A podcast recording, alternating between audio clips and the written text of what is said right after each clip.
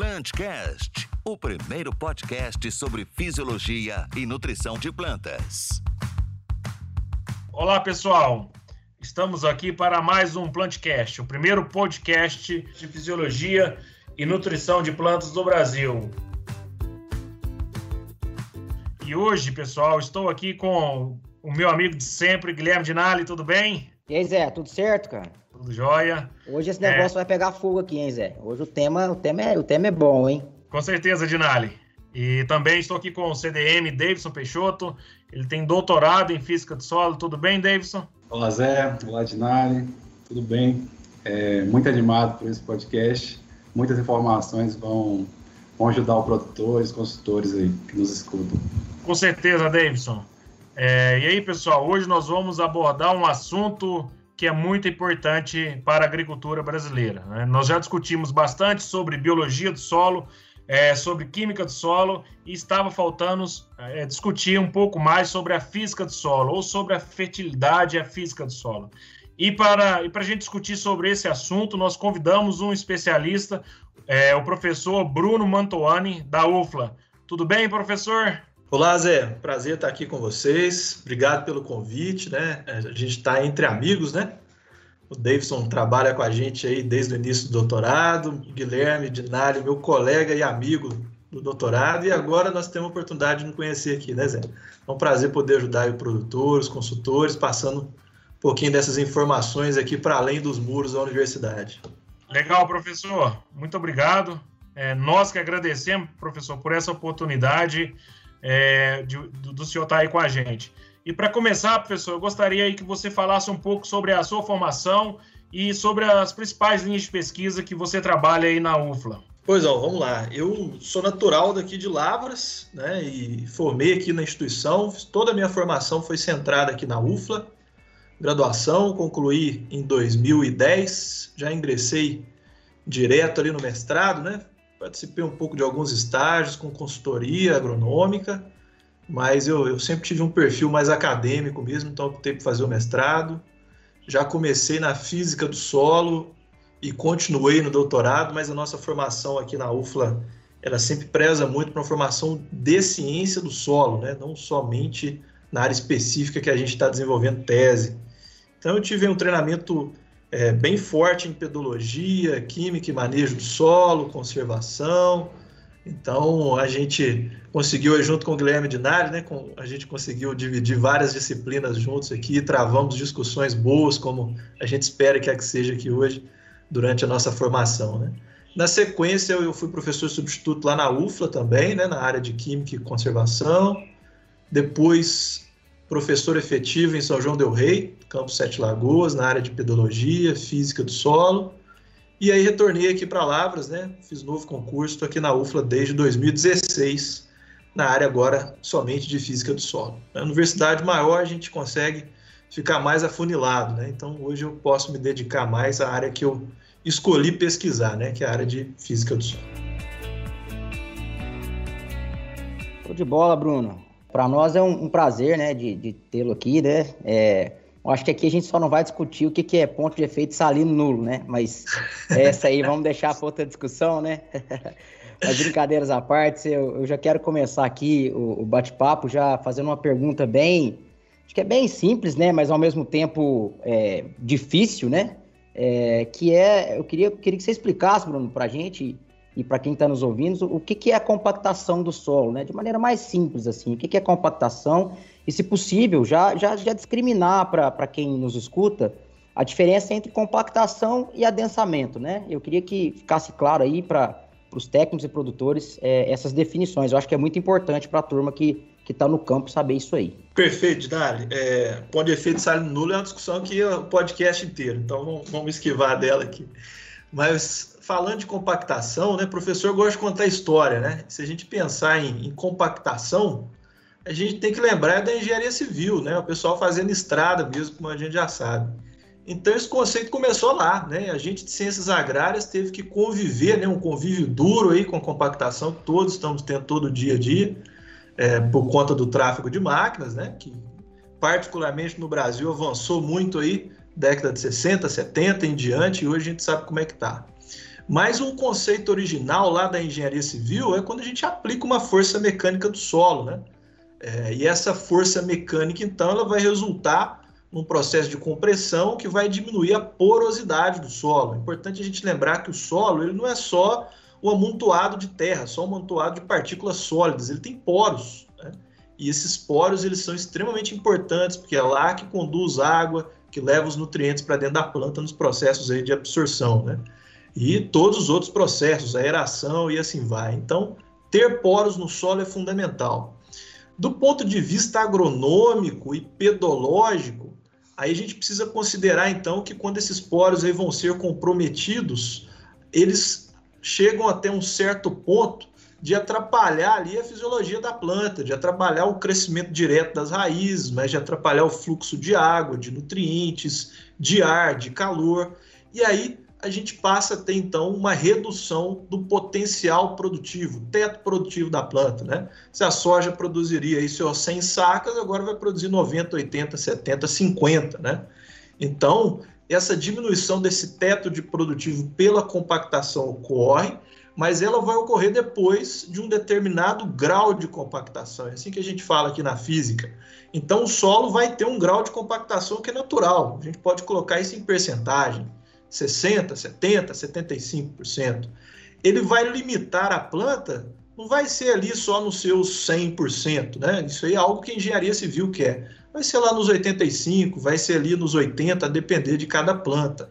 Então, solo ele pode estar numa condição que é solto, um grau de compactação menor, mais baixo, vai assumir um grau de compactação moderado, que é o que a maioria dos cultivos aí vai, a gente vai observar, e aí vai para aquele grau de compactação forte, alto, que é o que está compactado, que é o que a gente vai falar muito aqui hoje, né?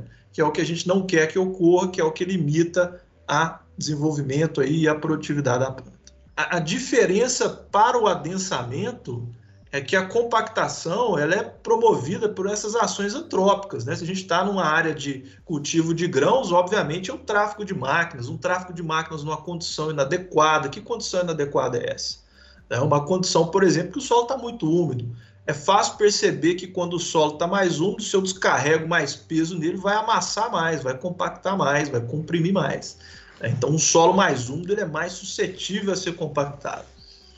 Então, uma prática que a gente sempre tem que buscar e tem que lembrar os produtores e os consultores é evitar ao máximo o tráfego de máquinas numa condição do solo mais úmido, onde ele está mais suscetível, ele propaga mais carga e o dano vai ser maior.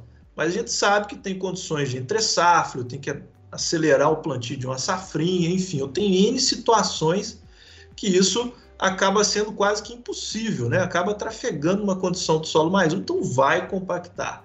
Se foi para essa condição de grau de compactação mais alto, a gente tem a compactação ali no seu estágio que é danosa, né? Já o adensamento é diferente disso. O adensamento é aquela condição de formação do solo. A gente falou de pedologia no início da conversa, né?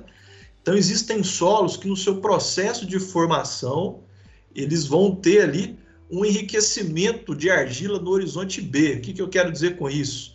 Às vezes no horizonte A ele não tem tanta argila, está lá com 30, 35, 40% de argila, né? Às vezes tem menos, 20. Só que a gente vai olhar a camada ali abaixo do 0 a 20, né? O horizonte B, 20 para baixo, 25, 30 centímetros para baixo. A gente tem um teor de argila mais alto, 40, 50, 60. Esse incremento de argila deixa né? O, o, que não é um pé de grade, o que não é um pé de arado, é uma camada adensada. E o que causou isso? processo de formação do solo.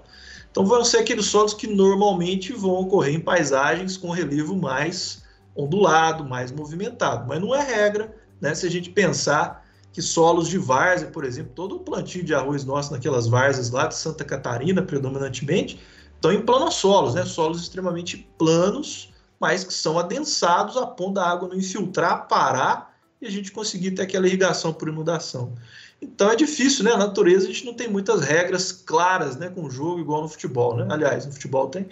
Então a gente tem que considerar isso aí, né? Que não necessariamente é, a gente vai ter essas situações muito claras e a importância de ter um profissional treinado, capacitado para identificar o que é a compactação, identificar o que é o adensamento porque a forma de lidar com cada uma delas aí é um pouquinho diferente.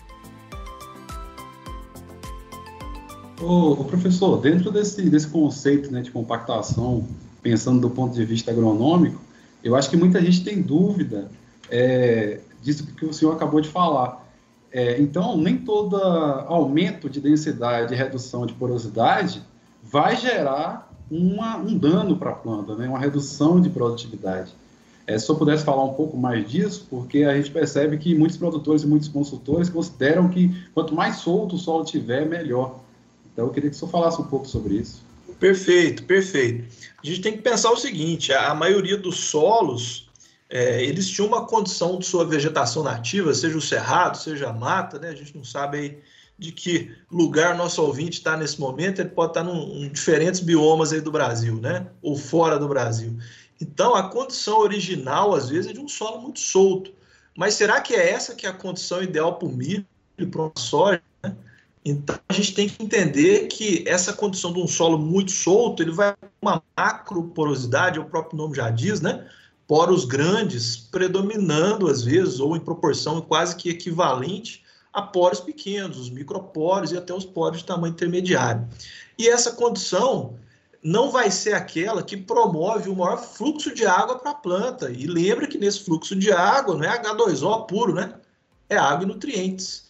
Então, essa condição de, às vezes, um grau de compactação intermediário, ela é sim a que é a que a gente pode chamar de ideal, aquela que o Zé puxou lá no começo da conversa, né? A fertilidade física. Né? A gente fala muito de fertilidade química, né? mas fertilidade a gente tem que expandir. Na academia, né, aqui nós como cientistas, a gente chama isso de qualidade do solo. Né? A gente não fala mais fertilidade, mas eu, eu até prefiro o termo fertilidade, um termo que o produtor está acostumado, um termo que nós estamos acostumados. Né? Então a fertilidade ela não é só química, ela é física e biológica e por aí vai. Né? Então essa condição de melhor fertilidade física seria sim um grau de compactação moderado. Mas a gente tem que buscar isso, então eu vou ter que compactar o solo para chegar ali de jeito nenhum, né? Isso aí é uma, besteira sem tamanho, porque isso vai acontecer naturalmente, né? Desde que a gente planta qualquer tipo de semente, a gente dá um apertinho nela, né? É isso que a nossa roda compactadora faz hoje. Então é isso que é natural dos cultivos. Não tem que buscar em nenhuma hipótese compactar o solo. Ele ou vai estar numa situação moderada, que é essa boa, que é essa ótima, ou ele vai estar numa condição pior, né, com um grau de compactação muito elevado, que é o que a gente precisa fazer, algo que é muito importante e que, de fato, como o Davidson citou aí, é, a gente precisa de bastante pessoal qualificado para nos ajudar, que é o quê? O diagnóstico dessa compactação, o diagnóstico desse grau de compactação acentuado que leva aí aos prejuízos para as plantas. Legal, professor. O senhor, falou muito bem, eu também gosto muito desse termo, né? É, a gente falar não só de fertilidade é, química né, e biológica, mas também a fertilidade física do solo. É, e aí, professor, a gente vai para um cenário agora, a gente vê cada vez mais máquinas maiores, semeadoras maiores, é, uma intensificação maior do sistema agrícola, né? E é sem falar ainda de uma baixa diversificação aí do sistema de cultivo. A gente vê um produtor muito focado em soja, milho, soja, milho.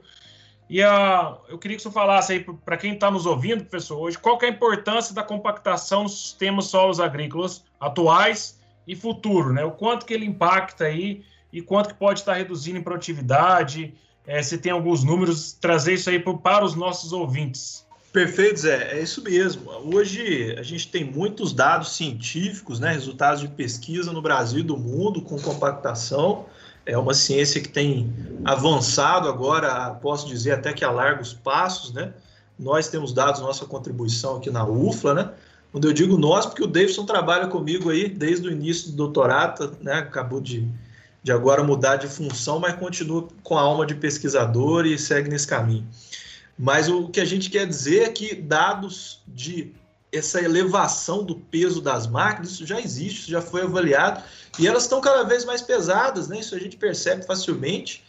E, claro, existe uma tecnologia que acompanha, né? A tecnologia de pneus, de distribuição de cargas, de força. A gente só lembrar de força sobre área, né? O que é distribuir ali várias toneladas né, numa largura de rodado de 1,50m ou de 10 centímetros. A gente sabe que a diferença é muito grande, mas não acompanhou. Né? A gente sabe que Ainda assim, as máquinas são as principais causas aí da, da compactação do solo nas nossas áreas de cultivos de grãos, né?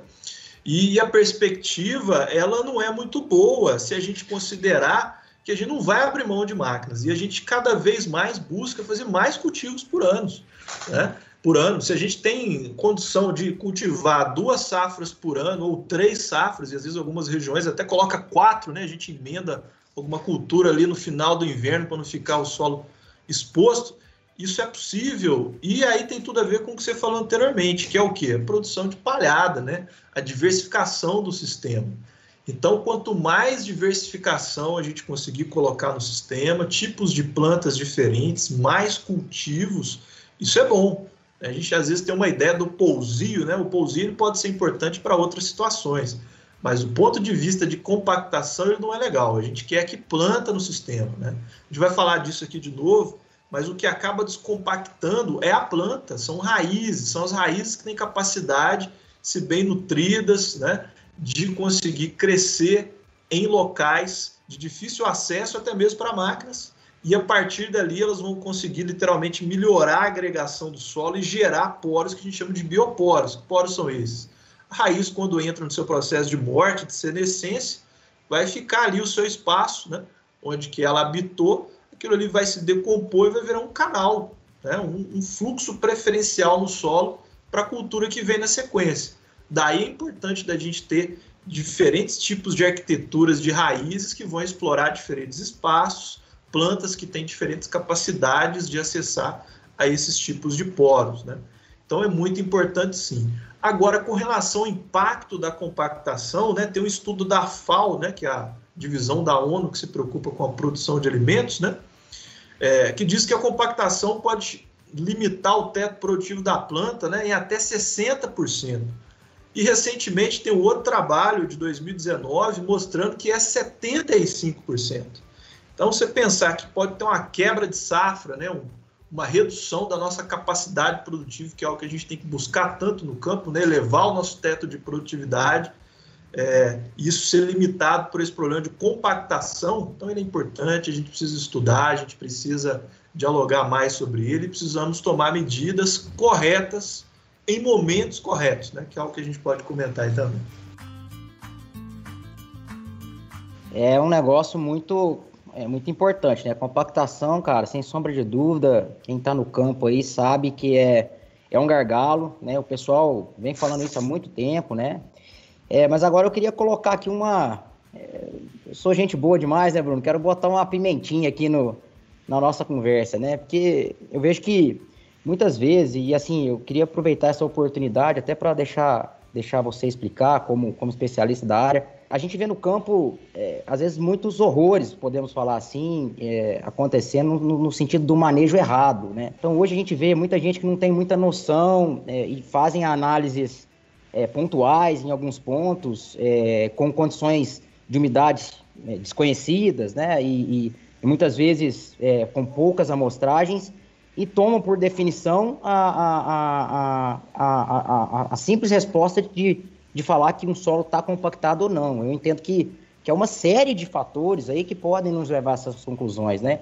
E muitas vezes no campo a gente pode tomar essa decisão errada e destruir um, um sistema né, que estava ali é, sendo preservado, né, igual você muito bem falou, é, de raízes explorando é, diferentes espaços no solo, né, da microbiota ali toda preservada, o oxigênio não circulando tanto para não ter essa constante mineralização é, e mantendo ali esse, esses coloides juntos, até ajudando um pouco nessa agregação, e a gente perde isso tudo por um diagnóstico errado, né? Então eu queria, eu queria que você explicasse, Bruno, se, é, se pudesse, né? É, é, assim, qual a melhor maneira de fazer um diagnóstico? É, o que, que você recomenda que os produtores façam? O que, que é importante levar em consideração quando a gente vai tomar uma decisão em descompactar, ou seja, entrar, fazer uma intervenção mecânica ou não, né? O que, que, que, você recomenda ao pessoal que está que tá nos ouvindo a observar antes de tomar essa, essa, essa, essa decisão, né? Acho que é, que é fundamental a gente deixar isso muito claro aqui para o pessoal. Perfeito, Dinali. Hoje, é, a minha opinião, né, como profissional da área, eu posso dizer que a maior gargalo, a maior dificuldade é o diagnóstico. A gente começou a estudar isso, isso faz parte, inclusive, da tese de doutorado do Davidson, né? É, a gente percebeu no campo, em conversa com consultores, com produtores, nós mesmos, né? Já tocamos, trocamos muita ideia sobre isso, é, com relação ao, ao, quanto que o, a parte de diagnóstico de compactação ela precisa melhorar. E o produtor sabe disso muito bem, né? Ele vai no campo, ele, ele tem um sentimento que está compactado, mas nós também, como produtor também tem, né? Tem um sentimento de que às vezes a área está mal nutrida ou bem nutrida. E a gente não vai por esse sentimento dizer quanto de NPK eu tenho que colocar, se eu vou cortar ou aumentar uma pulverização foliar, né? Então a gente precisa de apoio, precisa de apoio da ciência, precisa de apoio dos pesquisadores para nos orientar nesse sentido. E, e, o que a literatura trouxe durante muito tempo, né, desde a década de 60, 70, é, é fazer um diagnóstico com base na resistência mecânica do solo. Né? Então a gente vê muito por aí no campo é, um diagnóstico utilizando penetrômetros e a partir daí dizendo se está ou não está compactado. Então eu, eu quero aproveitar né, e agradecer esse espaço para a gente conversar um pouco sobre esse assunto que é muito importante, que é o diagnóstico. Né? Então, primeiro que a gente tem que entender do, do que se trata a física do solo. Né? Se eu falar de fertilidade do solo, a gente lembra dos nutrientes. Muito fácil para a gente lembrar disso. E a física? Né? Às vezes fica um pouco mais difícil de perceber. O que, que a física lida? Perceber o objetivo. Ela lida com a disponibilidade de água, de ar, calor e a resistência mecânica adequada. Então, esse é o pilar, né, os quatro pilares aí da física do solo. Esses são os fatores. Quando eu falo de água, como eu já disse aqui, água, os nutrientes estão contidos nessa água, é uma solução do solo. Né? Então, isso tem tudo a ver com a nutrição de plantas. Mas, enfim, se a gente precisa fazer um diagnóstico desse grau de compactação, né, se está naquela faixa que a gente diz que é solto ou está no moderado, que seria uma condição adequada, que a planta é, percebe ela como favorável, como de fertilidade, ou se está naquela condição pior. Né? Percebam que é uma parábola. Né? A gente sai de uma condição de solo solto, que não é tão interessante para a planta, é interessante para uma vegetação nativa, né? que evoluiu nessa situação, vai para essa condição moderada e desce de novo para a condição que é compactada de fato. Então, ao fazer o diagnóstico, a gente precisa buscar acertar em qual dessas três faixas a gente está lá no campo, em cada. Eu estou na faixa adequada, eu não preciso subsolar, eu não preciso tomar uma medida drástica de controle, porque senão eu posso ter voltando para a condição de solto. E na condição de solo solto, não é a ideal. É a condição que o solo está mais zerado, ele tem mais macroporos, a água vai fluir, vai infiltrar e vai fluir pelo solo rapidamente, vai até favorecer uma certa lixiviação, por que não? Né? Então é importante entender se nesse processo de diagnóstico, qual desses três estados eu estou. Se eu estou então na moderada, eu não tenho que fazer nada. Se eu estou na solta, eu também não vou ter que fazer nada. O sistema vai se reajustar e vai chegar na condição moderada. Agora, se eu estou na condição de compactação, aí sim eu preciso tomar uma decisão. Então, como fazer isso? A gente confia a nossa diagnose da parte de fertilidade do solo e nutrição de plantas a esperar um sintoma acontecer no campo? Tá? Eu vou lá esperar as folhas ficarem arroxeadas para eu entender que é deficiência de fósforo e aí fazer mão de uma correção de fósforo? Não, né? Como diria o nosso saudoso professor Faquin, né? Dinali. Aí a vaca foi pro brejo, né? Não vou conseguir fazer o sotaque piracicabano dele aqui, né? Então a gente não espera essa condição de a planta manifestar ali o que está ocorrendo para a gente tomar essa decisão. A gente precisa de um apoio de campo, mas eu também não fico só com a condição de campo, né? Você vai lá fazer, ó, oh, a lavoura tá verdinha, né? Tá bonitinho, não vejo sintoma nenhum. Ah, então você não vai fazer adubação foliar nenhuma, não vai complementar com nada? Não. E a fome oculta? Né? A gente sabe da nutrição de plantas que os sintomas ali às vezes não estão aparecendo, mas existe sim uma determinada deficiência de algum nutriente, isso vai limitar o potencial produtivo. É lei do mínimo, né? A gente está acostumado com isso. E na física, eu preciso desse apoio de laboratório. Então não dá para ficar somente com o diagnóstico com penetrômetro no campo, 2 megapascal, às vezes tem penetrômetro aí que o máximo dele é 2 megapascal. Aí você vai usar esse penetrômetro lá no campo para ele funcionar. Primeiro que se tiver um pouquinho mais seco, ele já não funciona, porque se o solo está seco, ele não vai dar 2 megapascal nunca. Porque o que principal fator que controla a resistência à penetração nem é o que a gente espera, né? Que é a dureza, que o termo técnico aqui é a resistência mecânica lá do solo. É, o, o, que controla principalmente a resistência à penetração é a umidade. Ué, é fácil perceber que tudo lubrificado, né? Vocês não precisam completar a frase.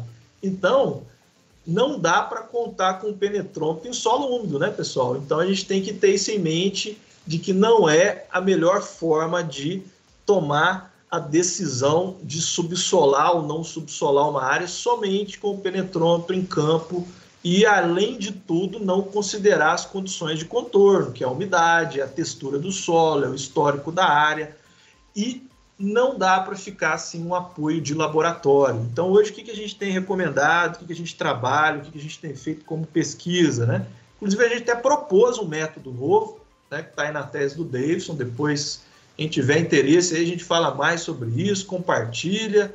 A gente quer ajudar o produtor, né? Então a ideia é mostrar o seguinte: que ele precisa ir no campo, fazer uma análise de contexto, como é feito para qualquer coisa, como é feito no manejo integrado de pragas, como é feito no manejo integrado da nutrição. Você vai, não pode ficar só no escritório, né? Agrônomo que não vai no campo não é agrônomo. Então a gente precisa ter sim, contar com a experiência do profissional de campo ter a leitura do que está acontecendo em campo, saber conversar, dialogar com o produtor, ver o histórico da área. Ah, você preparou isso aqui? Quando que você começou esse plantio direto? Se não você usou um gradão, aí você vai esperar encontrar um pé de grade lá no 30, 40, 50 centímetros. Não vai ser adensamento, igual a gente falou anteriormente. Pode ser uma compactação. Então, essa conversa, né, essa anamnese, né, no termo do, do médico ali, ele é muito importante. Eu uso o penetrômetro de campo, sim, faça uma leitura, e aí tem penetrômetros de campo que são se melhores do que outros, é importante que isso seja dito, né? É, quem fica em cima do muro não é justo com, com o que é correto, então tem a hora que a gente tem que se posicionar, né? Preferencialmente, quase que sempre que possível. Então, existem penetrômetros sim que são melhores do que outros, e a partir do que ele indica, a gente coleta amostras com estrutura preservada e levamos a um laboratório.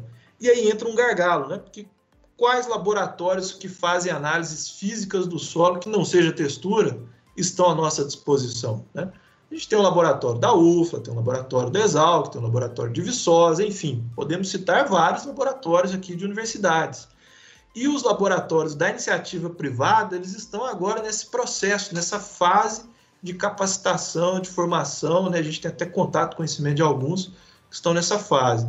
Então, é, com a demanda que vai vir dos consultores, dos produtores, eu acredito que agora também vamos ter mais laboratórios e aí a gente vai poder sim subsidiar corretamente. Por quê? Se o diagnóstico for inadequado, eu diria que a situação é pior do que, subsol, do que não subsolar. Né? Nesse caso, pensando em subsolagem ou escarificação. Só uma pergunta, é, acho que vale a pena. Então, tudo que você falou aí, é, o penetrômetro, fez, fiz o penetrômetro, né? É, se eu não tiver umidade, aquela leitura é uma leitura que a gente não deve levar muito em consideração ou dá para ter uma, uma noção mesmo não tendo umidade? Perfeito. Por que, que a gente bate nessa tecla de combinar a estratégia do penetrômetro de campo com o de laboratório? Quando eu chegar no laboratório, não importa mais a umidade com que a gente fez o teste, a gente vai corrigir isso em laboratório. Então, em campo, né, eu posso fazer isso numa condição de capacidade de campo ou um pouco mais seco, que é o que os nossos resultados de pesquisa têm mostrado, mas esse resultado não vai ser o que de fato vai definir o que precisa ser feito.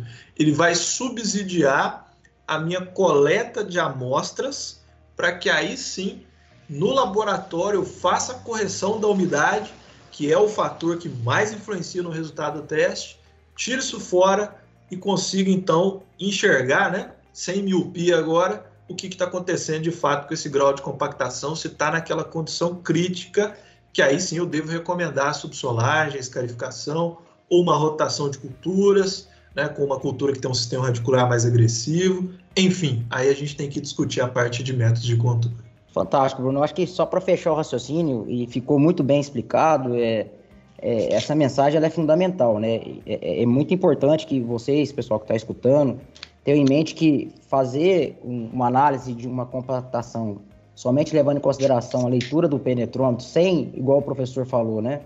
É, coletar amostra, levar para o laboratório e tirar essa, essas outras variáveis, né, como a umidade, para ficar mais claro, é fundamental, uma vez que a gente vai, é, com essa informação, ter uma decisão muito, ter, uma informação muito clara em, em, tomar a decisão de fazer intervenção mecânica ou não. Lembrando que tá, o que está em jogo quando a gente está fazendo uma intervenção mecânica é muito mais do que somente a, a, a compactação do solo, né? É, é, é, é toda aquela matéria orgânica preservada, né? É a geração de carga, né, Bruno? Vamos falar aí que matéria orgânica queimada, né, é, mineralizada, a gente está perdendo a principal fonte de carga é, para os nossos solos tropicais, né? Então a gente está queimando o CTC, vamos botar assim, e, e, e, perdendo aí aonde a gente pode segurar cátions, né, como cálcio, magnésio. Então acaba que você tá, quando a gente toma essa decisão, é uma decisão que pode influenciar não somente a física, né, a, a biologia também e, e também a, a, fertilidade do solo. Então acho que a informação aí é, é fundamental e obrigado por compartilhar aí. Perfeito, Dinali. Sua complementação foi fantástica. A gente tem que pensar que as coisas estão todas relacionadas, né? Se a gente erra nesse diagnóstico, é, o, o que, que é uma subsolagem, uma escarificação, ou até mesmo passar um gradão, né? Passar um, é, um arado ali para tentar quebrar essas camadas compactadas, que é o, o último recurso que pode ser feito. Você vai erar o sistema, né? Você vai deixar o sistema mais rico em ar, você vai criar fendas, rachaduras no solo, vai quebrar a estrutura, né? E nesse processo, essa, essa aeração que se promove, ora, quem gosta de oxigênio, né? A vida que é aeróbia, né? Então os organismos vão degradar a matéria orgânica, é tão difícil de ser feito, ainda mais se for um solo arenoso, né? Então o pessoal que está lidando com solo arenoso sabe da dificuldade que é, é conseguir aumentar aí meio por cento de matéria orgânica né? O, o, quanto que isso é difícil de ser feito, o quanto de palhada que tem que produzir, o quanto de biomassa que tem que ser cultivada, né? Então, imensa quantidade de prejuízos que advém disso, né? Você ilustrou eles muito bem. A gente vai reduzir quase todos, né? Nutrientes dependem da matéria orgânica, diretamente ou indiretamente, seja da sua CTC para ficar ali retidos temporariamente, ou porque o, a própria dinâmica de nutrientes, né? Você pensar no nitrogênio, no enxofre, no fósforo, né? São muito dependentes dessa matéria orgânica e para uma operação dessa você corre o risco de perder por oxidação. Né? Então a gente tem que estar atento a isso. E a biologia, é claro, né? a gente vai com certeza causar um desequilíbrio imenso. Né? Tem aquela análise que hoje a IEDA né, tem mostrado muito na, na questão das análises biológicas do solo, isso é possível de medir. Né? Então as enzimas vão ser mais é, suscetíveis ali a sofrer essas alterações, a respiração microbiana aumenta muito, então vai causar um desequilíbrio que poderia ter sido evitado. Né? E esse desequilíbrio está associado com, sim, teto de produtividade. Né? Então, do diagnóstico, né, só para reiterar isso, quando a gente faz uma interpretação do teor de fósforo no solo, a gente tem que olhar o quê? Teor de argila. Né? Então, como é que a gente vai interpretar resistência à penetração, por exemplo, que é um indicador? A gente poderia falar aqui de macroporosidade, capacidade de campo relativa, capacidade de geração, são vários indicadores da física. Mas pegando aqui a resistência em penetração, por exemplo, né, para interpretar ela, eu preciso considerar a umidade, eu preciso considerar a textura. Então, a gente tem que fazer essa interpretação correta, né? Tal como a gente faz hoje para interpretar a dinâmica de nutrientes. Né? Então, a física ela precisa acompanhar isso, a gente já tem informação científica, o que a gente precisa fazer é esse aqui, esse momento, essa prosa, é, socializar essa conversa para o maior número de pessoas possível. Bom demais, professor, excelente. Professor, dentro dessa linha de diagnóstico, né, como a gente trabalha junto aí desde 2017, justamente tentando trazer melhorias para o produtor nessa linha. E aí o senhor falou muito bem em relação à questão do penetrômetro, né, das análises serem, de nós termos análise de laboratório para estar subsidiando, a importância da umidade nessas, nessas avaliações. E eu queria que você falasse também, dentro daquilo que a gente já estudou e que faz parte da minha tese e que o nosso grupo de pesquisa tem, tem trabalhado, em relação à nossa proposição de termos uma área de referência, é, inclusive dentro da própria propriedade ou a nível regional. Aí eu queria que você falasse um pouco sobre isso. Ah, muito bom, David. Isso é algo que eu e o David temos conversado aí há muito tempo, né? Que é essa questão da interpretação dos, da, do, dos resultados e, e, de como trabalhar o diagnóstico com os números, depois que você já tem números, né? Então a gente falou aí da importância de equipamentos, né? Que tem equipamentos que sim são diferentes, são melhores do que outros. Depois a gente pode até retomar isso também. Mas essa questão da área de referência é fundamental, né? Há uma informação muito comum, né? A gente vai, por exemplo, ver as áreas mais produtivas. Eu gosto muito de acompanhar a SESB, né? A gente vê aquelas áreas mais produtivas e ali é feito um levantamento, inclusive hoje de física do solo, hoje não, né? Já tem um bom tempo que eles têm feito isso. Aí tem lá os dados de resistência e penetração. Aí tem áreas que produzem muito, que são campeãs de produtividade e tem resistência e penetração de 3,5. Né? Aí depois tem áreas que produzem muito também têm resistência de penetração de 1,7. Né? Enfim, e o valor que é muito difundido, né, pelo menos o mais difundido que a gente tem para interpretar a resistência de penetração é 2 megapascal. Como é que explica isso? Né? É, esse valor está errado, né? O que, que aconteceu? Então a gente tem que tomar o cuidado, né? Porque esse valor ele é fruto de experimentação, claro, mas ele tem suas condições com que ele foi obtido.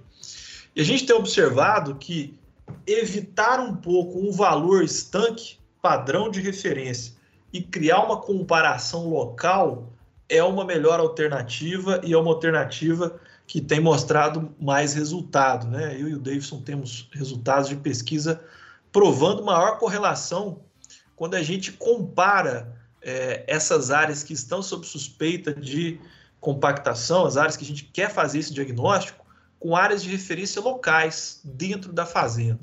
Então, tal como hoje muitos produtores, muitos consultores fazem, né?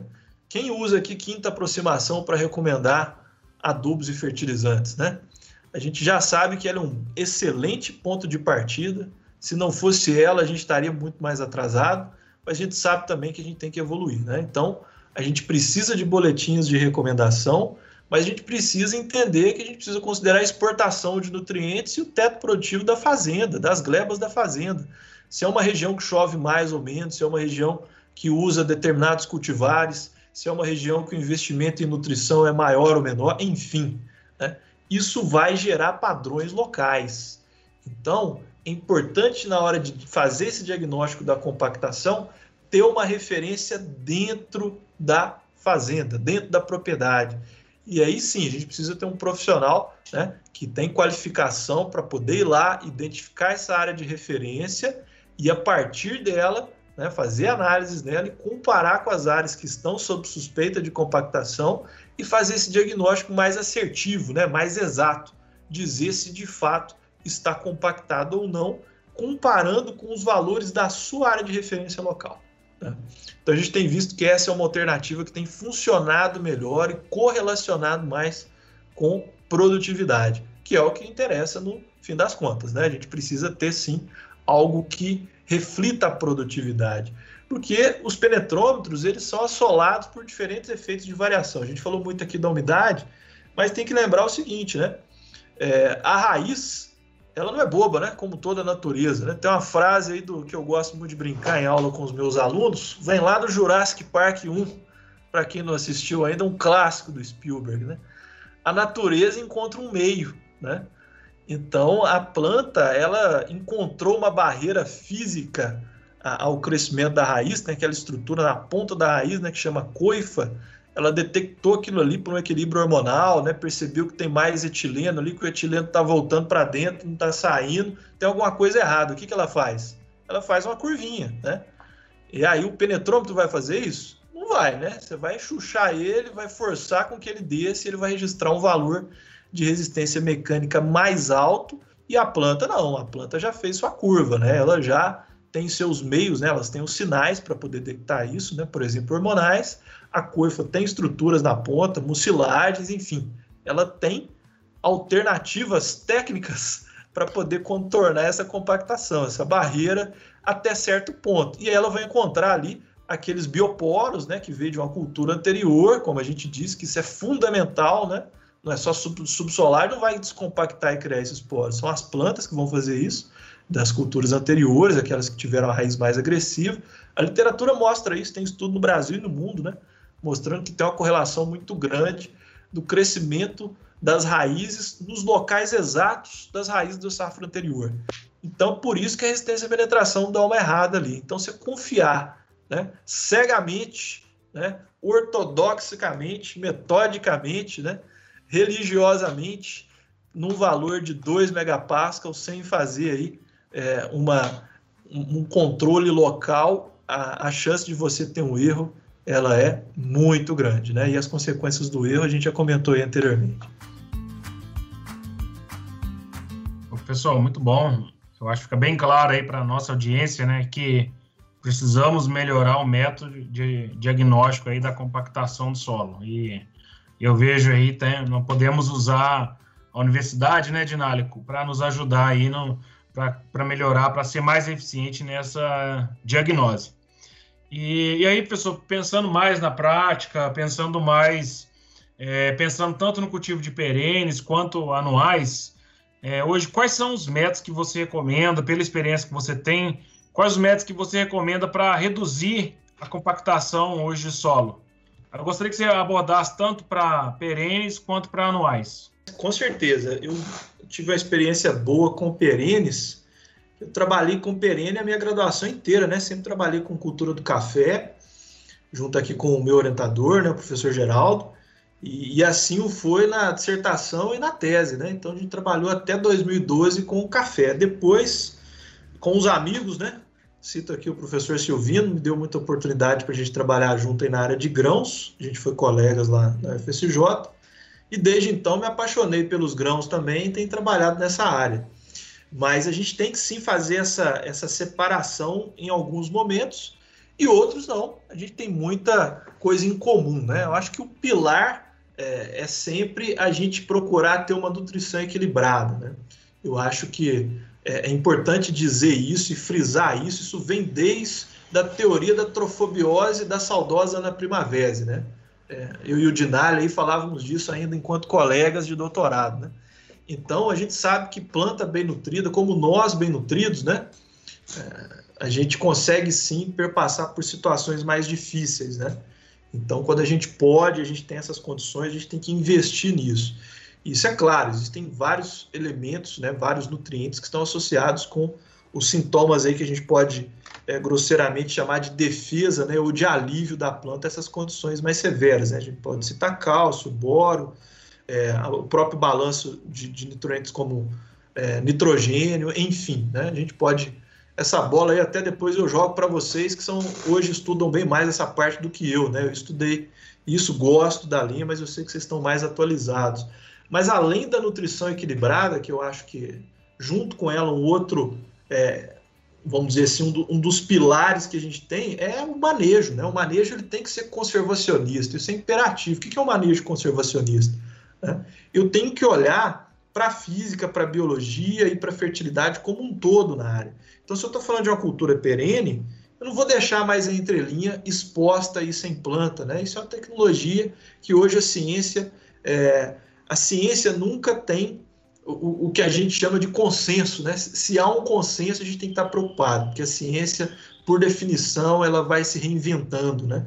Então, por um bom tempo, existia é, essa dicotomia aí, a gente deixa a entrelinha limpa ou a gente põe a entrelinha cultivada, né? Hoje a gente já está muito convencido de que, do ponto de vista de compactação, uma entrelinha de café, por exemplo, ou de citros, que também tem muito estudo, principalmente essas duas, com braquiária, braquiária faz um serviço fenomenal na entrelinha da planta, é, criando esses bioporos, facilitando a infiltração de água e aliviando e tornando essa compactação mais tardia, né, sair desse grau aí do moderado para o avançado de compactação, que é o que leva a um diagnóstico onde a gente vai precisar fazer uma intervenção mecânica, isso vai demorar mais num sistema que tem um manejo mais conservacionista, né? Essa braquiária ela pode ser mantida ali no controle com herbicida, roçada, enfim, hoje o produtor já conhece bem esse manejo, né? E muitos, felizmente, já têm adotado. Né?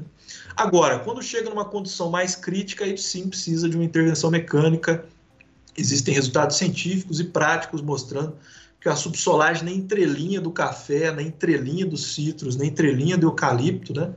Com essas três culturas tem most resultados mostrando que é muito eficiente esse tipo de prática, quando já está numa condição é, mais severa de compactação. Né? Ô Bruno, você poderia, até aproveitando aí o gancho, poderia mencionar aí é, em quais situações essa escarificação e a, e a subsolagem é, poderiam ser viáveis economicamente, falando, né?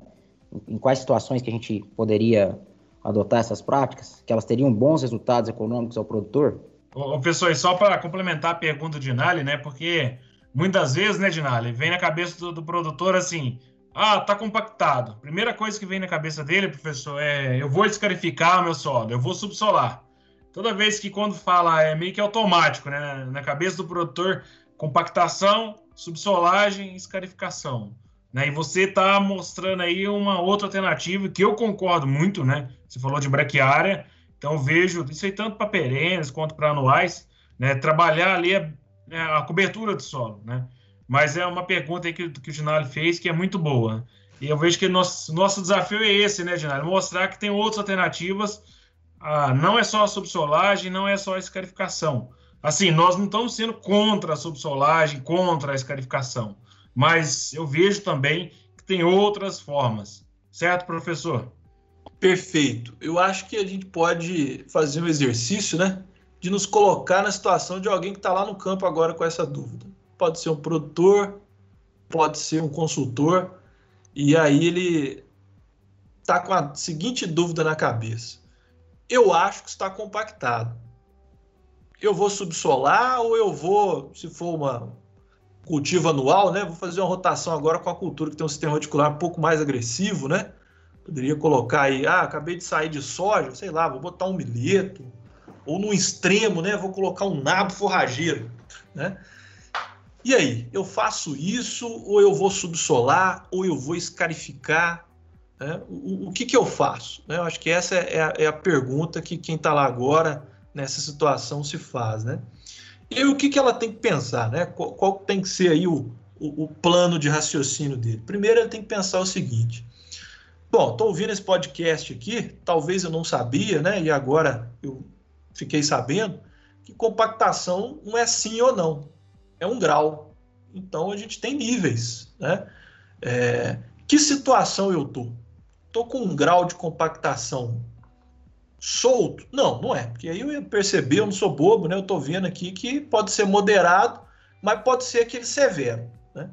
Então o que, que eu preciso fazer? Eu preciso descobrir, e aí entra a palavra diagnóstico de novo, se eu estou na condição moderada, moderada leve, moderada forte, né?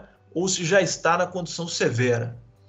Bom, eu contratei um serviço, um profissional capacitado é, para fazer esse diagnóstico de compactação e mandou a amostra para o laboratório. Chegou aqui e falou que eu tenho uma gleba que ela está na condição de compactação moderada, chegando no severo, mas não está no severo. E tem uma outra gleba que está severa. E aí, o que, que eu faço? Agora está fácil. Né? Se eu conheço esse grau, essa gradação de compactação, porque é um grau, não é sim ou não, né? eu sei que essa área que tem uma situação de compactação severa, a planta de cobertura não pode não dar conta. Se ela pode não dar conta, eu vou ter que ajudar ela. Como é que eu ajudo ela? Subsolagem ou escarificação. Né? Como que eu vou decidir se eu vou subsolar ou escarificar? Depende da profundidade. Então eu preciso saber a profundidade com que está essa compactação para eu tomar essa decisão de qual desses dois eu vou escolher.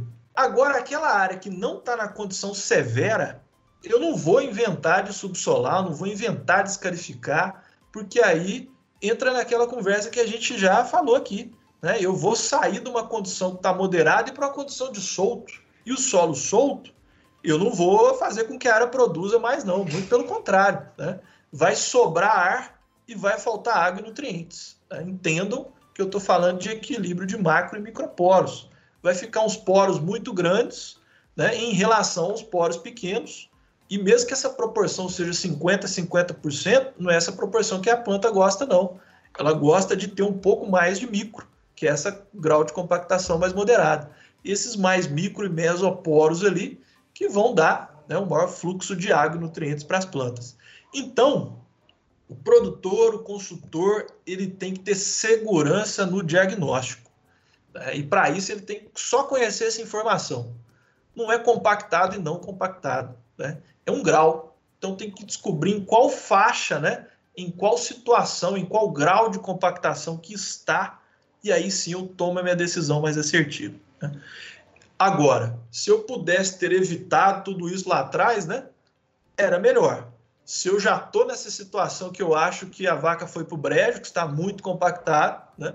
ou se está numa condição que eu acho que está, mas pode não estar, e eu preciso descobrir isso para não fazer bobagem e subsolar sem precisar, né? é algo que o tal do diagnóstico vai me ajudar. Né? E por isso que eu bato tanto nessa tecla. Né? A gente precisa aí de laboratórios, de profissionais capacitados e treinados para poder nos ajudar. É isso que a gente precisa, né? Dessa ajuda técnica para dizer como que está e a partir daí a gente tomar a decisão. Muito bom, professor, muito bom. É, o senhor falou muito bem sobre essa parte de diagnóstico, né, o que a gente pode fazer, tanto pensando em cultura perene quanto em cultura anual. E, além dessa questão do diagnóstico, eu vejo muito problema no campo, que é a operação. Muitas vezes a, a, a gente consegue até ser assertivo no diagnóstico, é, recomendamos para o produtor aqui realmente a gente vai precisar entrar com uma operação mecânica para resolver esse problema. Porém, a operação mecânica é mal feita. Então, eu queria que o senhor falasse um pouco dessa, da importância de fazer uma boa operação, caso o diagnóstico indique, e a importância de associar essa operação mecânica com o biológico. Né? é sempre, se precisar fazer o mecânico, também está associando com o biológico, né? A importância disso e por que isso é importante. Isso aí, Deus. A vida do produtor não é fácil, né? Resolve um problema, vem outro. Então, se a gente pensar, ah, fiz o diagnóstico, né? Consegui, achei alguém que me ajudou aqui, tô, tô seguro do que, que é que precisa ser feito. Vamos pensar pior das situações, né? A gente sempre tem que pensar o pior cenário, porque se não for ele, a gente está no lucro, né? Essa aí que é a ideia do, do nosso sobreviver. Então, pior situação, tá lá, tá compactado, tá severo, né? Provavelmente um, uma planta de cobertura, né? Se fosse o caso aí de um cafeeiro, a braquiária que está ali na entrelinha não ia dar conta. Ou se for um cultivo anual, só minha rotação soja, milho, não tá dando conta. Né? O que seja uma soja, milho, trigo, feijão, tem quatro culturas, mas também não está dando conta. E aí? Né? É, aí a gente faz essa intervenção quais são esses cuidados na operação de subsolagem, né? Como toda máquina, né? Como a gente citou lá o exemplo do penetrômetro, ó, a gente está passando aço no solo. Se o solo tiver muito úmido, aí entra um conceito que a gente chama de consistência. É um conceito da física do solo. Se a consistência desse solo aí tiver, né, é, numa condição de umidade, então, que é um pouco mais úmida, ele vai ser completamente modificado pela ação do implemento. O que, que eu quero dizer com isso? É a tal da faca na manteiga, né? Quando a manteiga ali tá, tá lisinha ali, naquela situação dela um pouquinho mais quente, né? Então você vai literalmente cortar ali o solo e vai espelhar o solo, então você vai gerar um problema muito maior do que o que já estava lá. Você vai compactar o solo em profundidade. E resolver isso é só com um subsolador maior ainda. Então, a umidade inadequada da operação de subsolagem, de escarificação, de preparo do solo como um todo é muito importante. Né? Se tiver muito seco, a gente já sabe o que, que acontece. Vai virar aquele monte de torrão, né? depois, às vezes, nem grades e grades vai dar jeito, eu vou acabar pulverizando a estrutura e todo aquilo que o Diná lembrou da matéria orgânica vai ser intensificadamente perdido. Né? Então, não é o que a gente quer também. Então, um dos principais cuidados é a umidade na hora de fazer isso. Então, é a época de fazer essa subsolagem. Claro que isso vai variar de região para região, né? mas é importante saber isso. Não posso fazer com o solo nem muito úmido, nem muito seco. Né? O ideal é de friável para um pouco menos, né? Aquele ponto que você pega um torrão ali, ele estoura na sua mão, é, ele está friável, né? Então, é daí para um pouquinho menos até. Né? Então, essa seria a condição que a gente poderia observar no campo para poder fazer. Outra coisa é ver se de fato alcançou aquela profundidade. Porque às vezes o cara põe o subsolador lá no trator, acopla, tem hora para ir embora, se alugou né, a máquina. O que, que ele vai fazer? Velocidade muito alta da operação. Então ele vai lá, passa aquilo com uma velocidade muito elevada, não dá tempo do implemento aprofundar onde que deveria. Então a compactação está lá no 35, o equipamento aprofundou até 30. Né? Então não adiantou muita coisa. Então tem que estar muito atento a isso, é o que a gente chama de eficiência da operação. A gente tem estudado muito isso aqui. Né? Eu tenho outra tese em andamento né, de um colega do Davidson que está justamente tentando abordar isso, eficiência dessas operações com relação ao que acontece com a planta e com os atributos físicos do solo. Né? Então a gente tem que discutir isso também. E outro ponto que o Davidson lembrou é exatamente esse. Né? É, a máquina ela vai quebrar a camada compactada. Mas o que vai melhorar a situação que acabou de ser aberta, né? É como se eu desse uma porrada na parede ali, ela desmantelou toda, mas agora eu preciso construí-la da forma correta, né? Os agregados do solo precisam ser organizados de uma maneira correta. Quem que vai fazer isso? É a matéria orgânica. Mas de onde que vem essa matéria orgânica? É da raiz. É a raiz que secreta substâncias orgânicas, é a raiz que atrai organismos que vão fazer isso. A gente está falando de fungos e bactérias de solo, né? É a biologia do solo ali, que são os engenheiros, né, Dinário? Frase que a gente escutou tanto aí. Então, é, é, eles que vão atuar, né, por meio da secreção de substâncias orgânicas que a planta faz. Então, ter planta é essencial, né? Tem uma frase que a gente diz muito aqui, que é a planta que descompacta o solo a, a, máquina ela vai abrir o caminho. Então, mesmo na condição severa, não é subsolar e pronto. É subsolar e colocar uma cultura que tem um sistema radicular agressivo também. Né? E naquela condição moderada, tudo bem, não precisava subsolar e escarificar, eu coloquei a planta e ela vai fazer esse serviço e vai dar conta. Na condição severa é as duas coisas, não é só uma coisa não. Então, eu posso cortar às vezes a subsolagem. Cortar a planta com sistema radicular agressivo não dá para cortar? Então é importante sim frisar isso, é entender que é elas que são os mecanismos que vão fazer que isso ocorra. Né? Já que lá atrás a gente falhou em algum momento no manejo e o solo se compactou. Né? Então agora a gente precisa corrigir.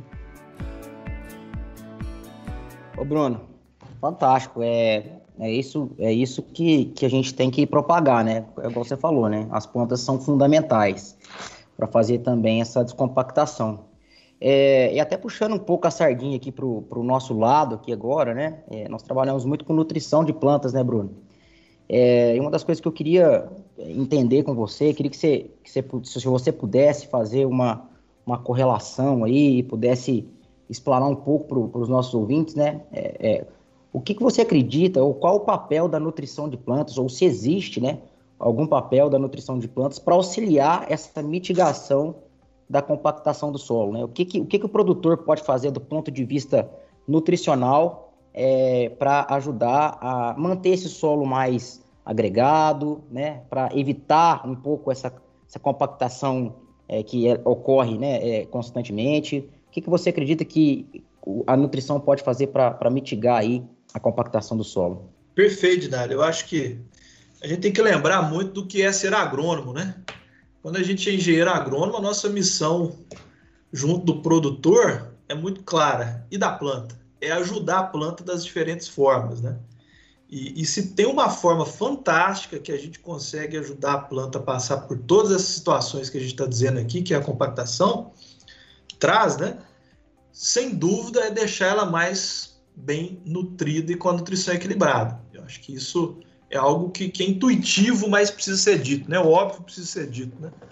Então, é, a gente conseguir fazer com que a planta esteja em uma condição de nutrição melhor, os estudos mostram, né? A gente tem estudos aqui do Brasil mostrando que as plantas que são mais bem adubadas, eu tenho um estudo mesmo em Sete Lagoas, em parceria com a Embrapa, é, onde que a gente testa níveis de fertilização e ver como é que se dá a recomposição, a reestruturação do solo depois que ele passou por compactação. Né?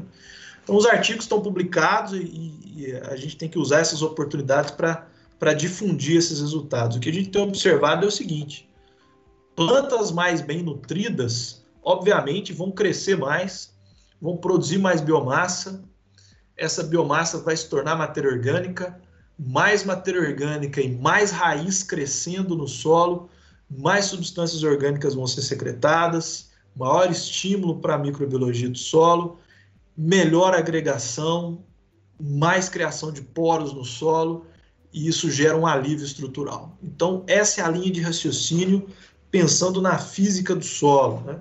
Agora a gente pode entender isso também do ponto de vista de nutrição e fisiologia, que aí vocês que vão me ajudar, né? que vocês estão mais atualizados que eu. Vou jogar essa bola para vocês, mas o que a gente pode adiantar aqui, né, é eu que vou provocar vocês agora, fazer o papel inverso, né? É, a gente sabe do papel do cálcio na parede celular. Né? A gente sabe o quanto que essa nutrição e o equilíbrio de cálcio é fundamental para que a planta tenha essa plasticidade, essa capacidade de adaptar a barreira física que vai ocorrer. Né? A gente sabe que se a gente tem ali um excesso de nitrogênio na planta, a planta vai vegetar mais. O que quer dizer isso? Quer dizer que ela vai privilegiar a parte aérea em detrimento da parte do sistema radicular. E um sistema radicular que não está bem nutrido, que não está forte, como é que ele vai vencer um obstáculo? Né? Então, esse balanço de nitrogênio é muito importante. E a gente sabe também dos papéis dos micronutrientes, né? A gente pode citar o boro, por exemplo, né? que, que, regula muitas funções da planta, inclusive enzimáticas, e, e, tem tudo a ver com isso. Então, quando a gente pensa em nutrição e fisiologia, né? É, vou pedir novamente, aí vou devolver a bola para vocês complementarem, né? Mas a gente sabe que com certeza é, a gente tem sim alguns estudos já mostrando, mas eu acho que a gente precisa intensificar esses estudos né? Eu mesmo tenho muita vontade de dar sequência com isso. A gente começou algumas iniciativas, mas a gente precisa explorar isso mais. Né? Porque, como eu disse e repito, é um mecanismo de defesa que a gente está ajudando a planta. Então a gente precisa sim é, ter ciência de que esses fatores vão ajudar a ela passar por essas barreiras. Né? Mas eu devolvo a bola aí para vocês. Eu sei que agora vocês que vão, vão ter muita coisa para contribuir com, com quem está nos ouvindo. Legal, professor. Dinalho, a gente queria apertar o professor, no fundo, ele está apertando nós aí, né? Mas, falando aí, professor, de forma resumida, é, isso fica claro para nós, né? A nutrição equilibrada, um solo bem balanceado, né? Bem corrigido, a gente vê aí, sem sombra de dúvida, que a planta consegue desenvolver um sistema radicular bem vigoroso, né? Eu destaco aqui, como o senhor mencionou muito bem, cálcio, que é essencial para crescer raiz, fósforo, boro, gente vê quando a planta está com esses nutrientes, quando o solo está bem corrigido, ela consegue crescer bem em raiz. E como você comentou muito bem, né, o excesso de nitrogênio também é, privilegia a parte aérea, a gente vê, altera, ocorre uma alteração do balanço hormonal na planta, tem, a gente vê mais parte aérea e menos raiz. Então, por isso que é importante o que a gente sempre evidencia, né? O conceito de uma nutrição equilibrada. Nada faltando, ou seja, nada deficiente, e também nada em excesso. O equilíbrio é, é, é o que a gente busca para ter os melhores resultados. Hein? O equilíbrio de macro e micronutrientes. A gente vê as lavouras com altas produtividades hoje de soja, 90, 100 sacos de soja, é, 60 sacos de café, pensando em bianualidade aí, né? A gente vê é, todos esses nutrientes estão equilibrados. Todos esses estão equilibrados e, sem sombra de dúvida, a gente vê a boca da planta, a raiz da planta crescendo, desenvolvendo bem. E para fechar, professor, é, hoje eu gostaria que você passasse para os nossos ouvintes aí qual, qual é o futuro da física do solo, da fertilidade física do solo. O que, que tem, o que está vindo de novo aí na ciência? Nós vamos ter melhores métodos de diagnóstico? O que está acontecendo aí? O que, que, nós, o que, que os nossos ouvintes podem aguardar aí da, da academia, da ciência, para ajudar no desenvolvimento da agricultura brasileira?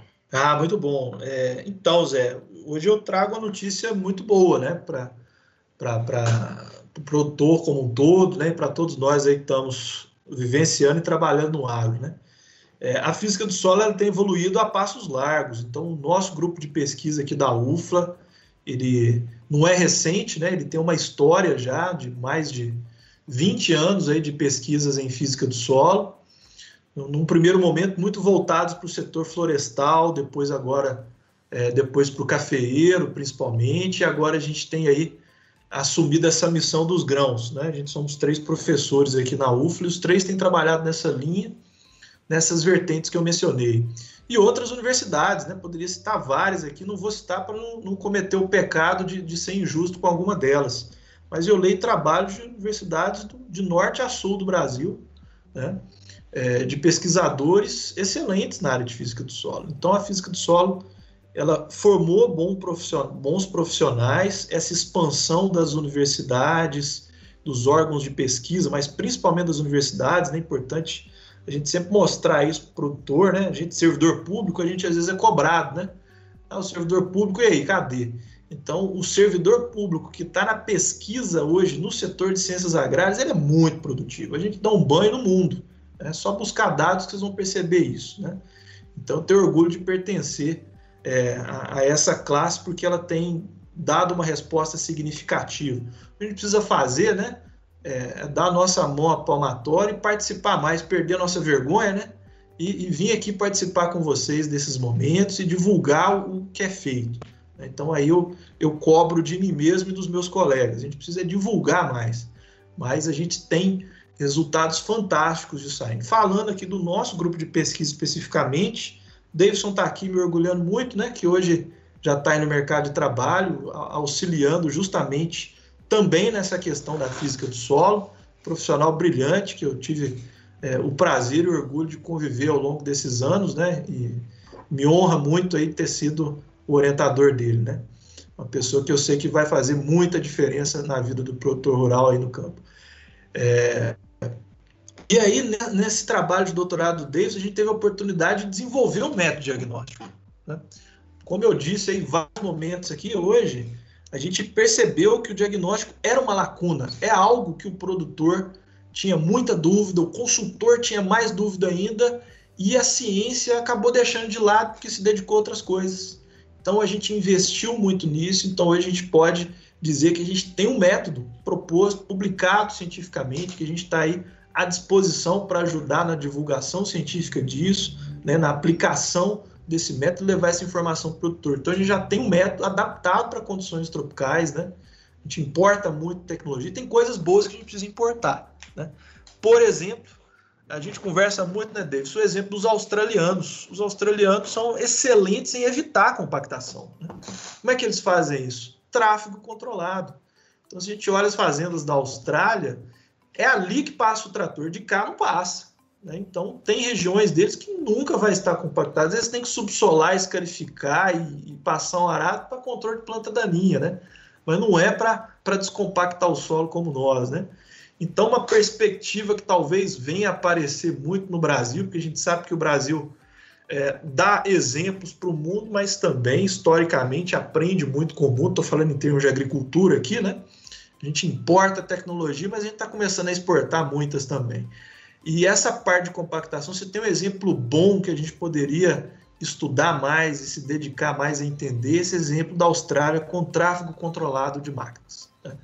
é, que basicamente é isso: regiões onde que o tráfego é feito e regiões onde que ele não é feito. Então a cultura ela não vai sofrer com esse excesso de tráfego de máquinas, que é a principal causa da compactação aqui no Brasil. Né? Tem algo interessante para o futuro para a gente estar tá ligado.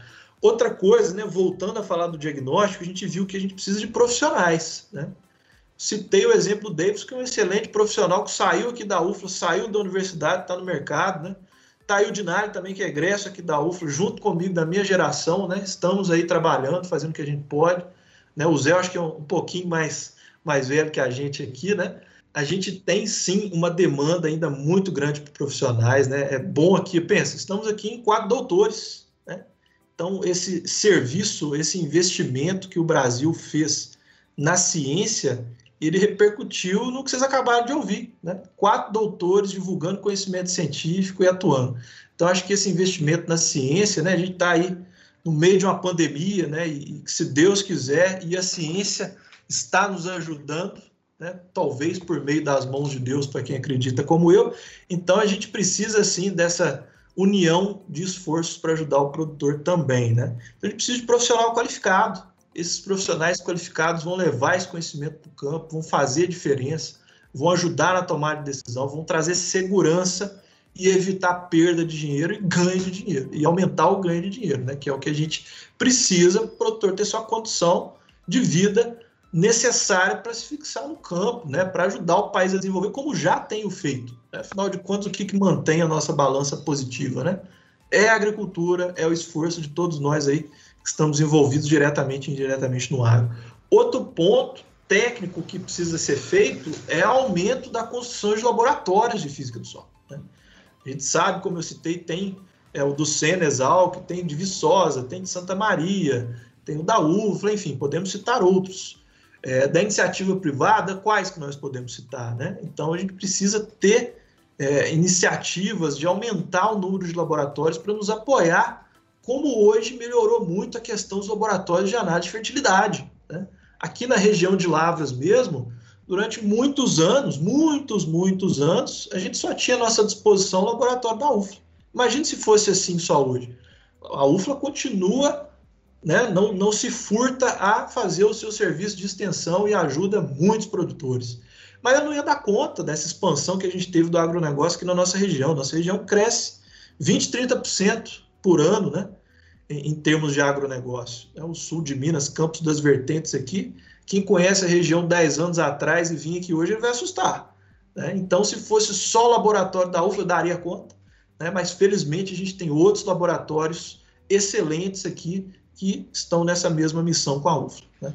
Então é importante a gente dizer isso. A gente precisa de mais laboratórios que façam também análise física agora. Né? Então isso é um gargalo.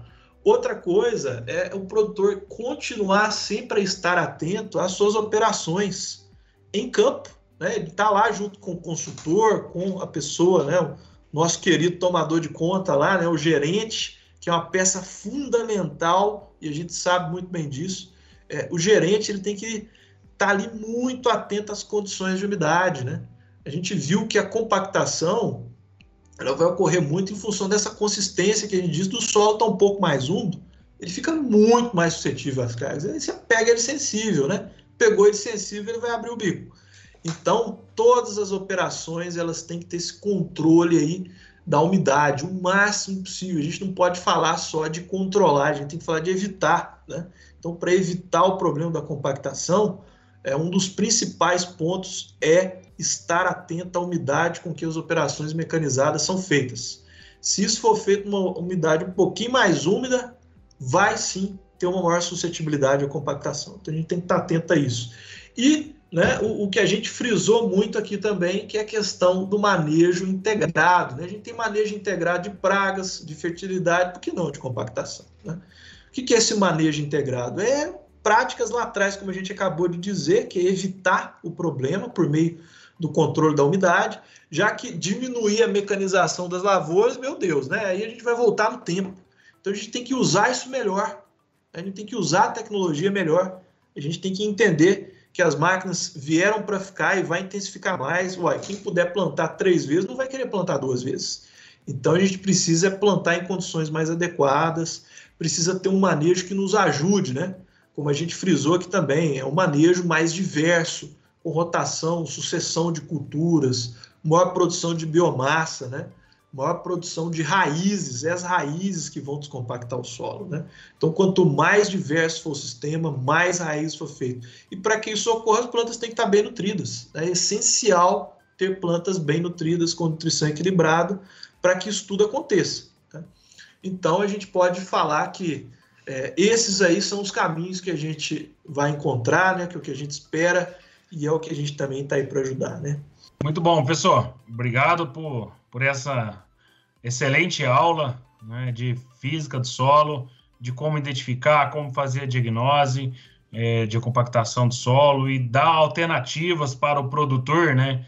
Para ele descompactar aquele solo, usar várias ferramentas aí e eu vejo que o futuro para nós, nós temos bastante serviço, né, pessoal? Temos bastante coisa para fazer. Mas eu vejo aí que temos, você mesmo mencionou, temos excelentes profissionais aí, também temos excelentes pesquisadores, né, excelentes professores aí, que vai continuar desenvolvendo ferramentas para nós e vai ajudar desenvolvendo a agricultura brasileira, colocando aí o, o Brasil no patamar que merece, né, no agro, igual nós já somos referência aí no mundo. Então, pessoal, agradeço por essa oportunidade, muito obrigado. Obrigado, Davidson, obrigado, Guilherme Dinali, e obrigado a todos vocês ouvintes. E até o próximo Plantcast. Um abraço. O Plantcast é uma produção da Compass Minerals Plant Nutrition. A gente inova e nutre. O agro cresce.